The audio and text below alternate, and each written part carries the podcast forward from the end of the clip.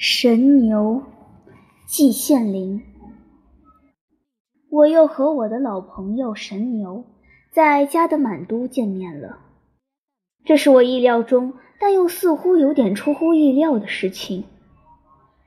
过去，我曾在印度的加尔各答和新德里等大城市的街头见到过神牛。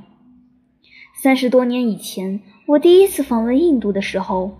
在加尔各答那些繁华的大街上，第一次见到神牛。在全世界上，似乎只有信仰印度教的国家才有这种神奇的、富有浪漫色彩的动物。当他们在加尔各答的闹市中，在车水马龙里面，在汽车喇叭和电车铃声的喧闹中，三五成群。有时候甚至结成几十头、上百头的庞大牛群，昂首阔步，威仪俨然，真仿佛天上天下唯我独尊。他们对人类社会的一切现象，对人类一切的新奇的发明创造，什么电车、汽车，又是什么自行车、摩托车，全部放在眼中。他们对人类的一切显贵，什么公子王孙，什么体操名将、电影明星，什么学者专家，全部放在眼中。他们对人类创造的一切法律法规，全部放在眼中。他们是绝对自由的，愿意到什么地方去就到什么地方去，愿意在什么地方卧倒就在什么地方卧倒。加尔各答是印度最大的城市，大街上车辆之多，行人之多，令人目瞪口呆。从公元前就有的马车和牛车，直至最新式的流线型的汽车，再加上图式华美的三轮摩托车，有上下两层的电车，无不具备。车声、人声、马声、牛声混搅成一团。宣声直抵印度神话中的三十三天。在这种情况下，几头神牛有时候竟然兴致一来，卧在电车轨道上。我困欲眠君且去，闭上眼睛睡起大觉来。于是汽车转弯，小车让路，电车脱离不了轨道，只好停止。没有哪一个人敢去驱赶那些神牛。对像我这样的外国人来说，这种情景实在是匪夷所思，实在是非常有趣。我很想研究一下神牛的心理，但是从他们那些善良温顺的大眼睛里，我什么也看不出，猜不出。他们也许觉得人类真是奇妙的玩意儿，他们竟然居住在这样的大城市里。还搞出了这样多不用马拉牛拖就会自己跑的玩意儿。这些神牛也许会想到，人这种动物，反正都害怕我们，没有哪一个人敢动我们一根毫毛。我们索性就愿意怎样干就怎样干吧。但是据我的观察，他们的日子也并不怎么好过。虽然没有人穿他们的鼻子，用绳子牵着走。稍有违抗，则挨上一边，但是也没有人按时给他们喂食喂水，他们只好到处游荡，自己谋食。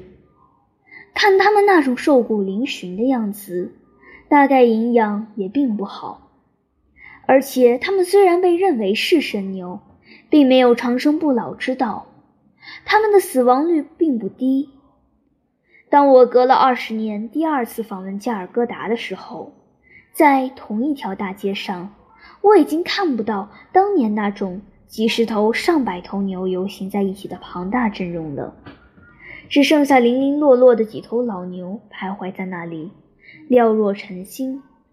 神牛的家族已经很不振了。看到这情景，我倒颇有一些寂寞苍凉之感。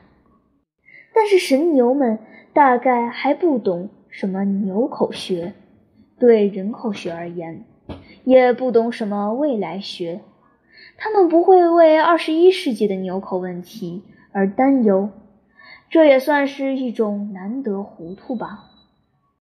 我似乎不曾想到，隔了又将近十年，我来到了尼泊尔，又在加德满都街头看到九尾的神牛了。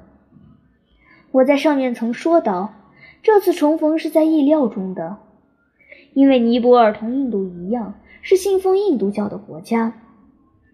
我又说有点出乎意料，不曾想到是因为尼泊尔毕竟不是印度。不管怎样，我反正是在加德满都又同神牛会面了。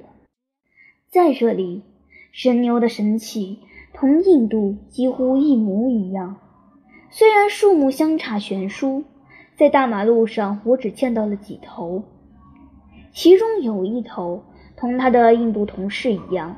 走着走着，忽然卧倒，傲然地躺在马路中间，摇着尾巴扑打飞来的苍蝇，对身旁驶过的车辆连瞅都不瞅。